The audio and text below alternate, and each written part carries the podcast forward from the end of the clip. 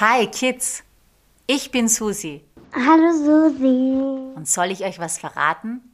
Ich liebe Italien. Schon mal in Italien gewesen? Das ist das Land, das im Atlas oder auf Google Maps ein bisschen aussieht wie ein Stiefel. Und es ist das Land, in dem die Pizza und Spaghetti erfunden wurden. Heute möchte ich mit euch genau in dieses Land reisen. Genauer gesagt, in die Hauptstadt Rom und euch dort die Geschichte von Romulus und Remus erzählen. Seid ihr bereit?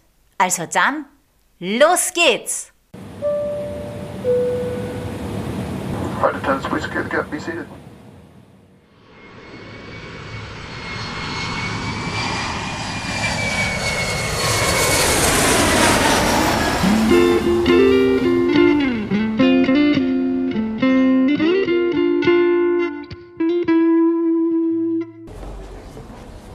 war so.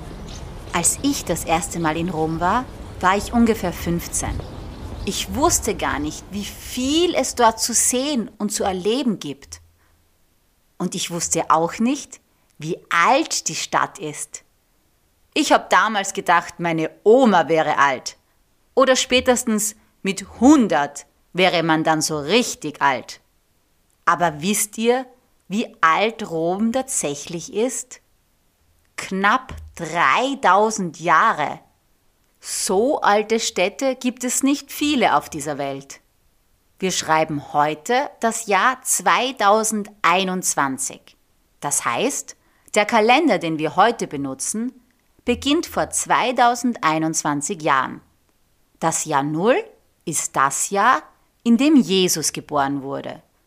Alles davor ist die Zeit vor Christus und alles danach die Zeit nach Christus.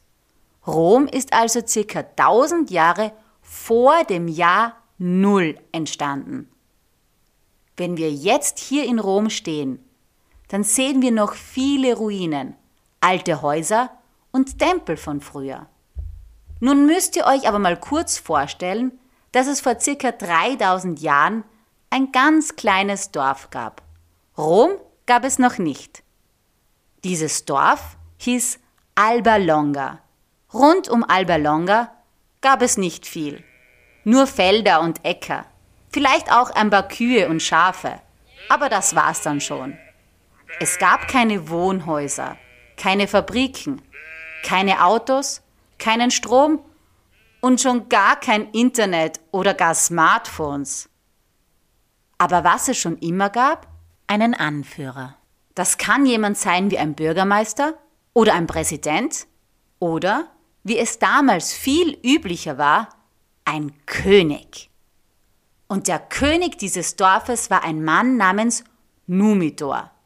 Numidor hatte auch einen Bruder, den Amulius. Dieser Amulius war sehr eifersüchtig. Er wollte nämlich selbst König sein. Und so ist das ja manchmal unter Geschwistern. Man will das haben, was seine Schwester oder sein Bruder hat. Und manchmal streitet man sich deshalb auch. So war es auch mit Numidor und Amulius. Amulius wollte nicht akzeptieren, dass sein Bruder und nicht er König war. Und deshalb hatte ihn während eines großen Streits vom Thron gestoßen und sich selbst die Krone aufgesetzt, so dass er zum König wurde. Amulius musste aber sicher gehen, dass er nun auch für immer König bleiben konnte und hat Numidor vertrieben. Das war aber noch nicht alles. Numidor hatte nämlich eine Tochter, die Rea Silvia. Rea Silvia konnte zwar selbst keine Königin werden, davor hatte Amulius keine Angst. Aber wenn sie heiraten und dann einen Sohn bekommen würde, dann wäre dieser automatisch Thronnachfolger und König. Und das wollte Numidor natürlich auf jeden Fall verhindern. Was konnte er also machen? Er konnte seine Nichte Rea Silvia umbringen, sie verbannen oder, was er auch tun konnte, sie zu einer Vestalin ernennen. Eine Vestalin war eine Priesterin und der war es verboten zu heiraten und dementsprechend auch verboten, schwanger zu werden und Kinder zu bekommen. Und für diese Variante hat sich Amulius auch entschieden. Denn er hatte es nicht über sein sonst so kaltes Herz gebracht, seine geliebte Nichte zu töten. Amulius war sich danach siegessicher. Er würde für immer König bleiben. Dann ist aber was passiert. Rea Silvia wurde trotzdem schwanger. Das war ja eigentlich gar nicht möglich, außer in einem Fall, wenn es ein Wunder Gottes war. Und wie es der Zufall manchmal ebenso will, war es auch bei ihr ein Wunder Gottes. Genauer gesagt das Wunder des Gottes Mars, der Kriegsgott, der sich ein bisschen in die Rea Silvia verliebt hat. Und dieser wollte Papa werden. Rea Silvia hatte also neun Monate später Zwillinge geboren.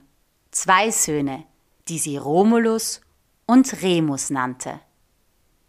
Dieses Ereignis war für Amulius eine große Gefahr und er musste diese Zwillinge loswerden. Er befahl seinen Soldaten, die beiden in einen Korb zu legen und am Fluss Tiber zu ertränken. Danach war sich Amulius aber endgültig sicher, für immer König zu bleiben. Ja, ganz ehrlich, was sollte denn jetzt noch schiefgehen?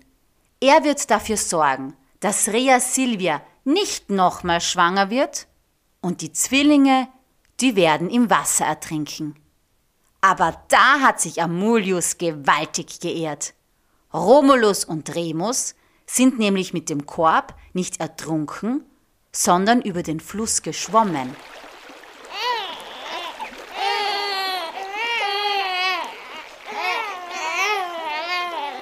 und wurden von einer Wölfin gefunden. Sie hat den Korb vorsichtig in ihr Maul genommen, die beiden behutsam aus dem Wasser getragen und sich dann liebevoll um die Kinder gekümmert. So wie das auch bei Mowgli im Dschungelbuch der Fall war. Wisst ihr noch? Da wurde das Menschenbaby Mowgli auch von Wölfen ernährt und großgezogen. So ähnlich war das auch bei Romulus und Remus. Es vergingen einige Jahre und die Brüder waren zu kräftigen, jungen Männern herangewachsen. Als eines Tages Remus von einem Hirten entführt und gefangen genommen wurde. Als Romulus gemerkt hat, dass sein Bruder nicht mehr da war, hat er sich sofort auf den Weg gemacht, diesen zu retten. Er war überzeugt, dass er den Entführer finden und töten werde.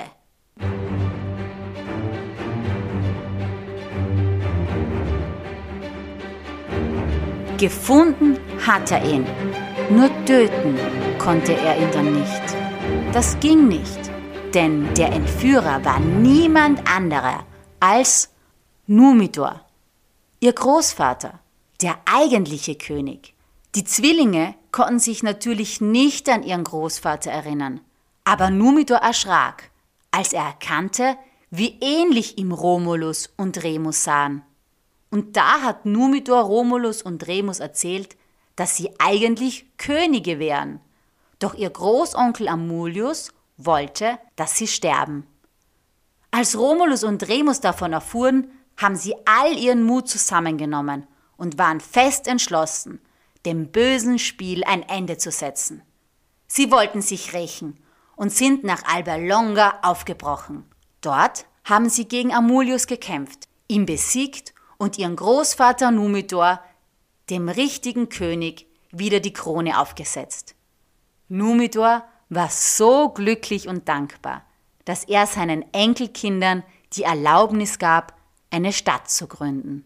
Aber wie das nun mal so ist, und vielleicht liegt es auch in der Familie, haben sich die Brüder gestritten. Wer soll nun Stadtgründer und König dieser Stadt werden? Sie waren Zwillinge und man wusste nicht, wer der beiden der Ältere war. Also wollte man ein Orakel, genauer gesagt einen Vogelflug, ein Zeichen der Götter, darüber entscheiden lassen. Jeder der beiden hat sich einen Hügel und ein Land ausgesucht Und je nachdem, über welchem Gebiet um eine bestimmte Zeit mehr Adler kreisen werden, der hat den Streit gewonnen und durfte Stadtgründer und König werden. So, und bevor ich euch verrate, wo mehr Adler geflogen sind, dürft ihr selbst kurz raten, wer gewonnen haben könnte, wenn wir die Stadt heute Rom nennen. War das Romulus oder Remus? Ja, genau, Romulus. Der hat zwölf Adler gesehen, Remus nur sechs. Und so war es entschieden. Romulus durfte die ersten Stadtmauern bauen. Remus war allerdings sehr eifersüchtig und wollte das nicht wahrhaben, wie damals auch Amulius, so dass er bewaffnet über diese Stadtmauern gesprungen ist, entschlossen, seinen Bruder zu stürzen. Das ließ sich Romulus aber nicht gefallen und hat Remus, seinen eigenen Bruder, getötet und somit ein Zeichen gesetzt, dass es niemand, aber wirklich niemand mehr wagen braucht, seine Herrschaft in Frage zu stellen. So, und das war der Beginn von Rom. Das war alles genau im Jahr 753 vor Christus. Also, wenn wir heute das Jahr 2021 haben, genau vor 2774 Jahren. Rom war dann aber nicht automatisch die Hauptstadt von Italien, denn das Italien, das wir heute kennen, das gab es damals noch gar nicht. Aber das ist eine andere Geschichte. Für heute ist es genug. Mehr aus Italien erzähle ich euch ein anderes Mal. Denn merkt euch eines, ich will und wollte mehr. Also gibt's auch mehr von mir zu hören. Ciao und bis bald. Ciao.